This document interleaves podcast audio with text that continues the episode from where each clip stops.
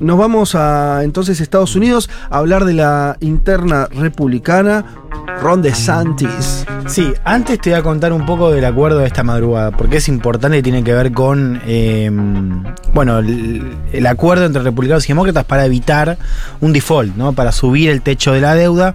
Eh, esto fue lo que se viene discutiendo ya hace varias semanas, si bien Noticias de Estados Unidos estaba todo puesto ahí en un posible default, un posible acuerdo. Recordemos el techo que está fijado por el Congreso. Es la era, era viable un default. Lo que pasa es que es, una... es el miedo de que nunca llega, digo, este tipo Claro, es una situación inédita, bueno, nunca no había pasado. A, no van a llegar un default. Eh, el, el, tema es que, a ver.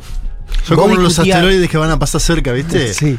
No es la primera vez que se discutía esto. Lo que pasa es que los dos partidos están cada vez más lejos. Es cierto eso. Esa Entonces, es la novedad. Antes vos tenías diferencias, un montón, pero no había la separación que tenés hoy. Por eso la posibilidad era cierta, ¿no? Eh, recordemos, el techo es la cantidad máxima de, de guita que se puede pedir prestado, o sea, que el gobierno puede pedir prestado para financiarse, ¿no? Y acá hay un dato que yo no, no, lo, no lo, conocía, o sea, Estados Unidos se endeuda más de lo que recauda. O sea, claro. Tiene un problema de deuda bastante importante. Claro, es, es totalmente. O sea, lo, lo agarra cualquier economista dice, pero esto, hmm. esto no va, esto no cierra. Claro, no cierra eh, y además recién ahora estás con la discusión de aumentar un poco la recaudación, mm. pero después eh, hace ya varias décadas o varios años que... Eh, el, la reducción impositiva. Claro, reducción de, de impuestos. Eh, es parecido a. ¿Recuerdan lo que fue el cierre del gobierno federal, el shutdown con Trump?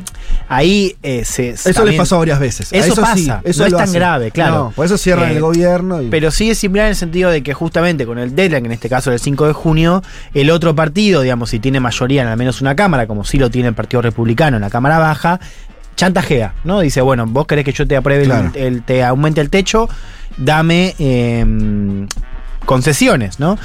El acuerdo lo que implica es congelar el gasto fiscal. Eh, mm. Que no sea defensa, eso es interesante. O sea, se, se congela todo lo que, no, lo, lo, que no es defensa. Defensa sigue igual, ¿no? Sí. De gasto. Eh, o sea, puede aumentar en términos de previsiones. No puede haber un gasto social, no puede haber gasto público por encima del 1%.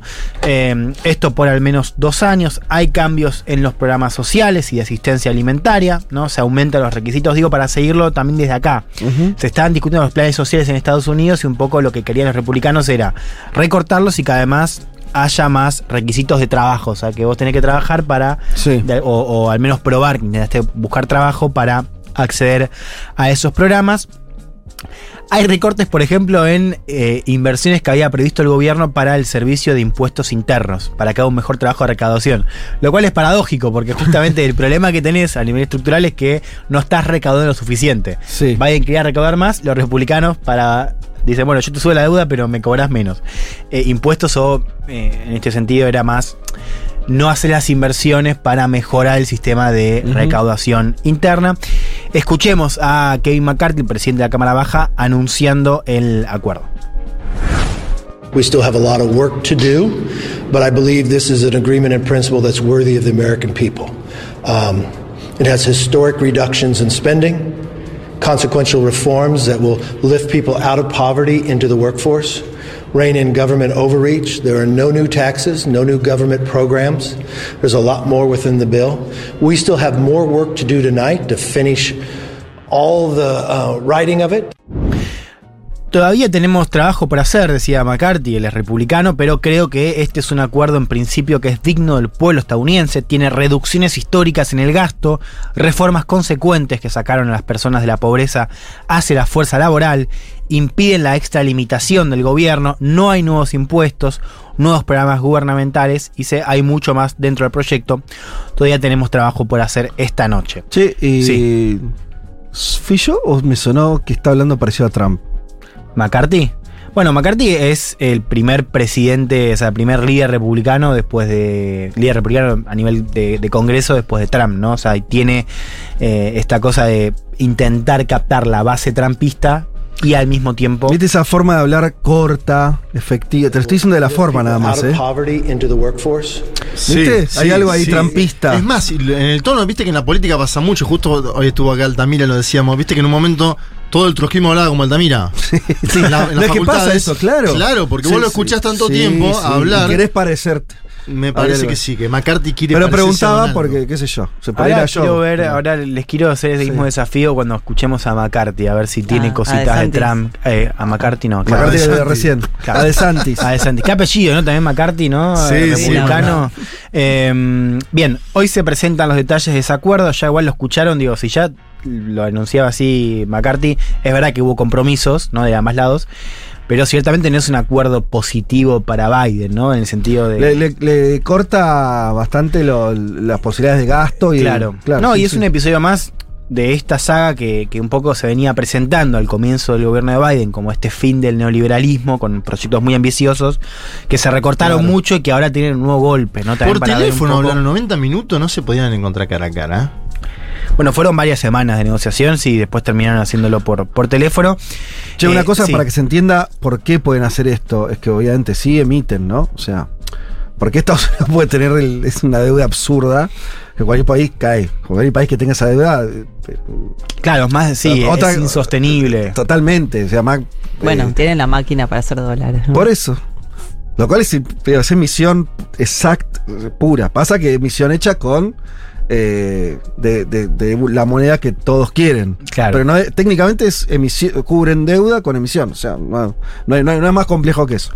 Claro, no, no le tienen que prestar dólares, digamos. No tiene ese problema. Claro, ahí termina, emiten dólares y listo. Listo. Bueno, está toda una discusión sobre si eso no va devaluando el dólar a nivel internacional. Sí, es la algo más largo. claro. Claro, es algo más largo. Pero lo- los efectos concretos, los chavales Mm. se acuerdan, emitimos, te, te subo la posibilidad de, de- de deuda. Eso significa Mm. que vos tenés que emitir más. Claro. Bien, eso ahora se tiene que aprobar, y lo digo porque ahora viene la batalla dentro del campo progresista, ¿no? Mm. Que no está muy contento con Claro. esta reducción histórica de gasto, en fin. Eh, digo, es la primera gran batalla después de que Biden sea candidato, ¿no? Lo cual tampoco es un dato menor. Y yo lo traía también para contarles que eh, Biden, en el marco de la gira del G7 que estuvo en Japón, en Hiroshima, que contamos acá la semana pasada, tenía previsto otras reuniones, por ejemplo, con el grupo Quad, que es este grupo que está además de Estados Unidos, India, Japón y Australia, ¿no? Que está pensado en la estrategia de Estados Unidos en el Asia-Pacífico para contrarrestar a China. Eh, la tuvo que cancelar, ¿no? Justamente por esta, por esta discusión eh, interna que tiene o que se vincula con algo que venimos contando acá, que es como el desafío más importante a la hegemonía de Estados Unidos, antes que China, es interna. ¿no? O sea, digo, tiene que ver también con lo que está pasando dentro de Estados Unidos. Y ahora sí, hablando de interna, nos vamos a lo La- que. perdón, voy a sí. otro concepto eh, puesto por eh, Altamira. La guerra, eh, una guerra civil larvada. Así definió lo que está Así pasando. hablo de en Estados Unidos. Lo cual me, me gusta también. Está bueno, está bueno. No estamos tan lejos, ¿no? Dicen algunos. Yo creo que nunca ningún programa lo citó tanto como nosotros este domingo, ¿eh? La Bueno, verdad. Ni pero- siquiera el de Sued. Bien, a propósito de las internas, se lanzó Ron DeSantis el miércoles, el gobernador de Florida, que es la estrella ascendente ¿no? Sí. del, del Partido Republicano, porque Trump es la estrella consolidada. El único candidato, la única figura que le puede hacer frente es este hombre, Ron DeSantis. Tiene nombre y apellido para ser presidente de Estados Unidos, Sí, digámoslo, y ¿no? tiene también un porte, no hay que decirlo, es un chabón Eh. grandote que habla de corrido, por Lleva lo la menos. familia, parece no es como los otros que, bueno, estoy pensando, qué sé yo, el Jeb Bush, que fue el primero que le quiso hacer sombra a Trump allá por 2015, y no, no, Tenía solamente el apellido. no daba la talla, efectivamente, Jeb Bush. Eh, fíjense eso, se, esto, se anunció, o sea, el anuncio fue mediante Twitter Spaces, o sea, ya todos sabían que DeSantis iba a anunciar su candidatura. Lo hizo en un Twitter Spaces con eh, Elon Musk, en una entrevista exclusiva entre Elon Musk y Ron DeSantis, que les contaba al comienzo fue un fracaso, porque los servidores se colapsaron, hubo tuvo DeSantis media hora sin poder hablar, o sea, lo presentaba, no podía hablar, había eco. Estaba muteado. Eh, estaba muteado, no se entendía nada. Escuchemos un poquito de ese Spaces entre Elon Musk y eh, Ron DeSantis. a, just a massive number of people online, so it's um, servers are straining somewhat. Um, all right. Well, it's certainly uh, an, an incredible honor to uh, have Governor DeSantis uh, make this uh, stark announcement. ¿Qué se le colgó? Ahí lo quiere ¿Quieres la, presentar. la llamadita? All right. I'd like to welcome uh, Governor La DeSantis uh, for this uh, historic. We're just trying, just trying to get it going because it's there's so many people. Ah, la rechocó. Uh, It's unfortunate. We've I'd like to never seen this before. um, So, uh, Governor DeSantis. Uh, for Y escucha el uh, eco. We're just trying, just trying to get it. Che, y Donald Trump en Mar-a-Lago está abriéndose un champagne, ¿no? Esto pasó con 500.000 personas choto, conectadas, ¿no? Aparte, Eh, Choto. igual Elon Musk estaba como medio bajo el tono, ¿no? No, no, no, y al final decía, esto es desafortunado, claro. Eh, no le salió muy bien la, No. la Pará, maniobra de Santis. Sos una el cosa dueño de- de Twitter, no podés, no sé, Lo- asegurar ¿qué- esto. Ah, al claro, final? sos, sos el dueño, el rey de No, la no, no, no. boludo. Se te pincha un Twitter Spaces, sí. No, era igual que cuando nosotros eh, teníamos a, a veces problemas de conectividad, entonces yo le empezaba a pegar al, al, al equipo, boludo, acá. Empezaba a agarrar un palo y pegaba. Venía Orly, trataba, le tiraba agua bendita. Siglo XX, ¿no? Pasaba, claro, Ustedes pedían siglo XX, acá pasaba está. Mati y se ponía a rezar, medio, medio parecido. Eh, che, pero pará, ¿qué pasó Sí. con Twitter, Elon Musk y la cuenta de Trump? O sea, Trump nunca volvió a Twitter. No, Trump, eh, Musk le Pero ofreció sí, volver a Twitter y claro. Trump no quiso, también porque ya tiene la suya. Su red Truth social. social. O sea, lo habían rehabilitado. Sí, Sí. Eso no está así. ¿Y no la quiso usar? Sí, no la quiso. Eh, bueno, más que a fin del año pasado dijo que si se presentaba votaba por DeSantis, ¿no? Lo cual ahí tenemos un caso, déjame hacer una pequeña digresión, eh, que es un poco hablar de la gravitación de más en la derecha ya jugado, ¿no? A Sí. nivel eh, global, pero en este caso norteamericano, digo, estadounidense. Eh, más que hace Twitter, mejor dicho, digo, comandado por más que hace un par de semanas eh, fichó a Tucker Carlson, el conductor de Fox News. No, no sabía. Ah, ¿no? yo tampoco. No. Bueno, viste, ¿Qué estábamos especulando a dónde se Sí, iba. ¿A dónde se va? Se va a Twitter, va a hacer su ¿Cómo a programa en Twitter? Twitter, lo cual es raro también. Claro, ¿no viste que ahora abre la capacidad de hasta dos horas de video Ah, en Twitter? No, no vi. Va a no, hacer no, su no programa en. Twitter. Sí. streaming. En streaming. Eh, Como podría hacerlo en YouTube, pero lo va a hacer en, en- En Es que le quiere Twitter. competir para mí a YouTube. Por Claro. eso lo de los videos de hasta dos horas de duración en Twitter, que es una novedad de la última semana. Mirá. Bueno. Siguen rompiendo Twitter. Sí, Claro. se Twitter va. fíjate. Pero hace rato. Sí, ya la Mamá vienen que ya sacando. lo rearmaron y es, y es lo que es. Hmm. Vale. No, y, y, y- y Max tenía un discurso, no era apolítico, tampoco apartidario, no, pero, pero sí, sí. tenía esto de medio de no ser de izquierda y derecha, pero sí esto la libertad de expresión. Claro, él decía que le molestaba como la hegemonía progresista, ¿no? Como Sí. esta cosa del avance del progresismo y la cultura woke. Ah, eso es más de Santis. Sí. Él del- progresismo en la libertad de expresión. Claro, de eso pasó a codearse con figuras, en el caso de Carlson, una persona abiertamente, digo, con comentarios racistas, homófobos. El famoso ni de izquierda ni de derecha, que, que termina siendo De extrema derecha, Ah. además. Como, ¿Viste? Como ahí. La regla funciona. Eh, bueno, ¿no? Es muy Eh, impactante digo, eso que igual decís, porque hasta Twitter, antes de la toma de, de Musk, era territorio progre. Era Sí, territorio. era Claro, territorio del Partido justamente. Demócrata en, en muchos. Además de que bañaron a Trump y todo eso, pero más allá de eso, los que dirigían Twitter y tener esas preocupaciones muy demócrata de que sí, no sé. este, La verificación de los datos, ¿no? había toda una cosa Sí. ahí y todo eso fue. Nada, lo tomaron, ¿no? Lo tomaron y las chau. vacunas, acuérdense que cuando se ponía algo contra las vacunas en la época de pandemia, Mm. Twitter te salía con Muy un. impresionante. No, y, y este está más jugado a nivel partidario, ¿no? Digo, pensemos esto, una, una entrevista exclusiva con DeSantis, porque, a ver, Claro. vos pensás en estos jinetes, como lo llaman a los dueños de las Big Tech, ¿no? Bezos juega con Washington Post y con otras cosas, ¿no? Pero digo, Sí. es un- una figura más del campo progresista. Zuckerberg se hablaba de él como una figura más cerca al Partido Republicano, pero digo, ciertamente no era, una, no era un satélite de la, de la- de la extrema No. derecha, o sea, no contribuía inclusive a esta guerra cultural. Bueno, más que ya lo venía haciendo como figura medio satírica, medio como troleando los progres, ahora ya se muestra directamente Orgánico. orgánico, ¿no? Con DeSantis y con, o sea, y fichando a Tucker Carlson, que es eh, la- el- hace unos meses era eh, la estrella televisiva del momento, ¿no? de Fox, eh, con un discurso eh, totalmente. Sí, con de 3 derecha millones de televidentes todas las noches, ¿no? En el caso de Carlson.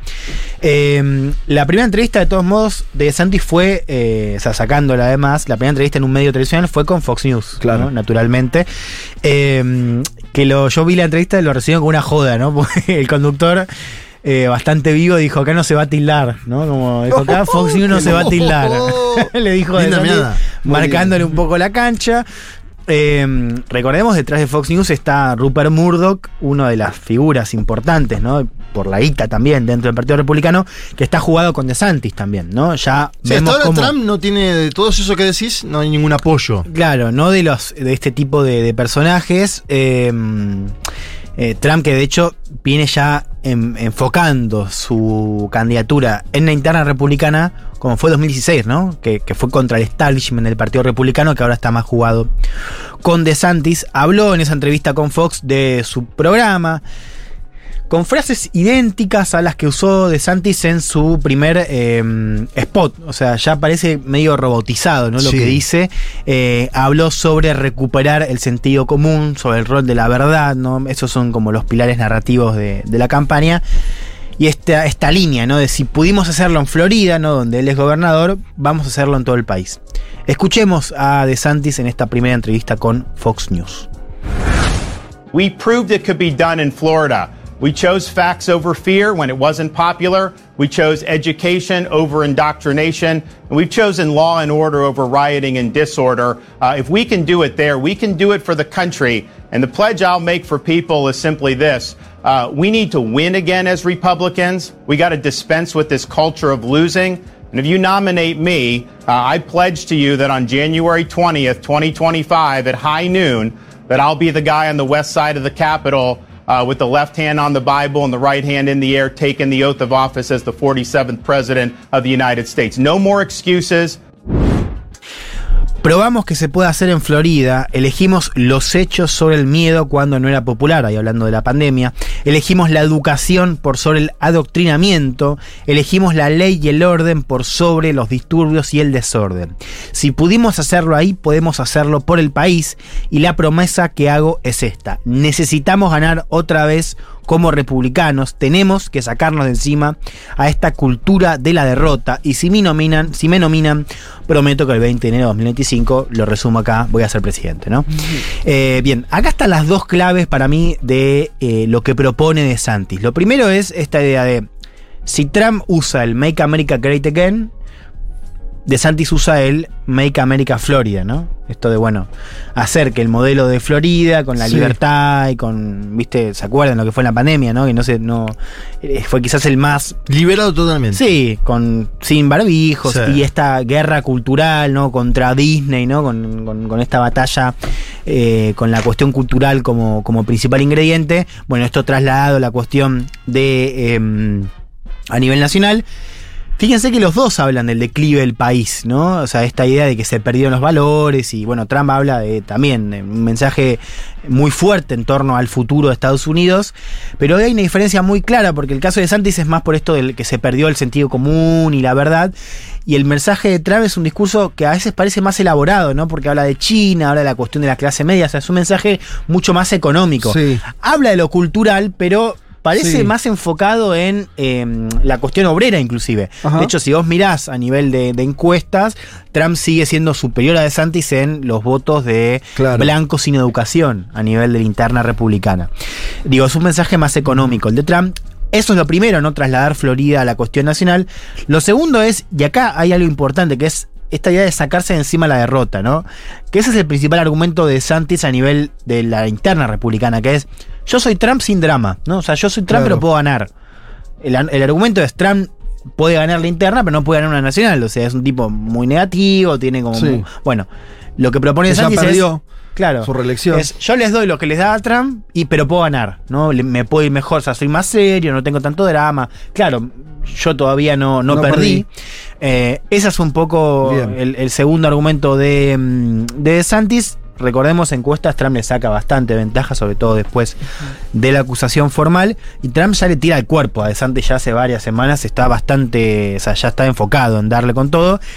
DeSantis todavía no se defendió. Y ya lo que vimos en la última interna es que Trump tiene mucho éxito. Cuando le empieza a pegar a alguien, le da. O sea, hay que ver cómo De Le pone Santis busca. sobrenombre, ya le. No, estaba viendo que mm, ni bien salió esto de Twitter con Elon Musk y de Santis, Trump hace un video con inteligencia artificial en joda, emulando esa plataforma de Twitter, eh, haciendo que tiene muchos errores de conexión, emula la voz de Elon diciendo, bueno, estamos acá, y pone a personajes tipo Hitler, el Diablo, George Soros, todos conectados a ese anuncio, y termina entrando Trump, todo, todo esto con inteligencia artificial, Ajá. y termina diciendo que, bueno, Ron, podés besar mi, mi gran y hermoso culo presidencial de 2024.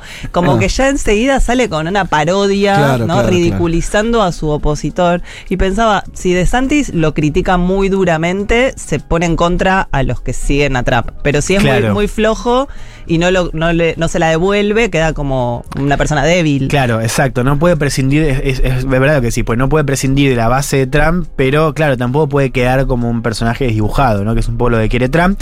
Eh, a fin de año seguramente tengamos debates, hay que ver si Trump va, pero a priori vamos a verlos en debates. eh, De cara a las internas del Sí. año que viene. Sí, hay que ver cuándo se presentan también, pero digo, lo más importante va a estar entre eh, DeSantis y Trump, que es la gran interna a mirar, ¿no? Porque los demócratas no tienen. Muy bien. Eh, de acá nos vamos con la canción del mundo. ¿Les parece? ¿Vamos con eso? Sí, claro. Pablo 30, que nos prepara siempre la canción del mundo, en este caso la emparentó con lo que acaba de contar Juan sobre eh, el Ron de Santis y la interna republicana. Eh, Dice, aprovechemos que estamos geográficamente ubicados en la Florida, justamente, para hablar de uno de los mejores artistas que nos dio el país del norte. Estamos hablando de Tom Petty. Eh, Petty tu- siempre tuvo una cruzada con los republicanos, exigió en el 2011 eh, a Michael Bachman, una de las candidatas republicanas a la presidencia de Estados Unidos, que deje de emitar, de, de emitir al final de sus intervenciones un tema que se llama American Girl, que es de la autoría de Tom Petty.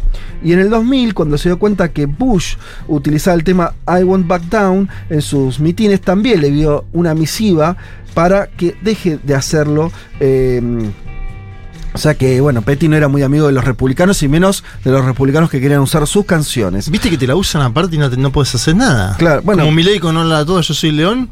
Le mandaron, le mandaron algo, pero la sigue no, usando el amigo. mirá, ya después de muerto su familia, cargó contra la candidata republicana del estado de Arizona, Carrie Lake, por utilizar sin permiso el emblemático I Won't Back Down de vuelta. Eh, se ve que les gusta. Es, un- es que es verdad, escuchás el tema y tiene esa cosa de no vamos a ir para atrás y bueno, no como. Si bien no es un. Creo que no es un tema político, pero bueno, es fácilmente emparentable con una campaña. Todo lo contrario, dice Pablo, es lo que sucedía si el político era demócrata. Y ahí notás la, знаю. La cercanía de, de Petty con los demócratas. Eh, los senadores por Virginia, Jim Webb y de New Jersey, Robert Menden, recibieron el visto bueno para poner su música en los mitines. Justamente de vuelta, I Won't Back Down. O sea que evidentemente este tema se lo peleaban todos, todos lo querían tener como canción de campaña. Recordemos que estamos hablando de Tom Petty y, y que tuvo una carrera desde mediados de los años 70 muy importante, empezó a tener éxito eh, sobre finales de esa, década y principios de los 80. Hay muchas canciones que por ahí no sabes que son de Tom Petty, pero eh, las escuchás un segundo. Free Falling, por ejemplo, no sé, eh, por decir una, o, también la que acabamos de nombrar, eh, Running Down a Dream también, bueno, hay muchas canciones, porque además tuvo un supergrupo, si esto era poco, con Dylan, con Roy Orbison, con George Harrison, que también hicieron grandes temas. La canción, por ejemplo, Mary Jane's Last Dance era un, descarte que terminó siendo el primer hit de él en los 90 con un videoclip donde aparecía Kim Basinger. Para los que tenemos algunos años, era una superestrella del cine ahí en los 90 eh, y demás cuestiones. Eh, si querés escuchar algo de Petty, en 2018 se lanzó An American Treasure, una caja especial que incluye 60 canciones de su carrera, y ahí está medio, medio de eh, nada, de, lo mejor que hizo. Eh, hasta el día de su muerte, Petty había vendido 20 millones de álbumes en Estados Unidos nada más, y tenía una vigencia absoluta. Eh, escuchemos esta versión de You and Me, esta es la canción que vamos a escuchar, a modo de homenaje a Petty, extraída de este proyecto que en su letra dice, donde sea que sople el viento, donde quiera que el río ruede, sabes que iré contigo, solo tú y yo, y el camino por delante.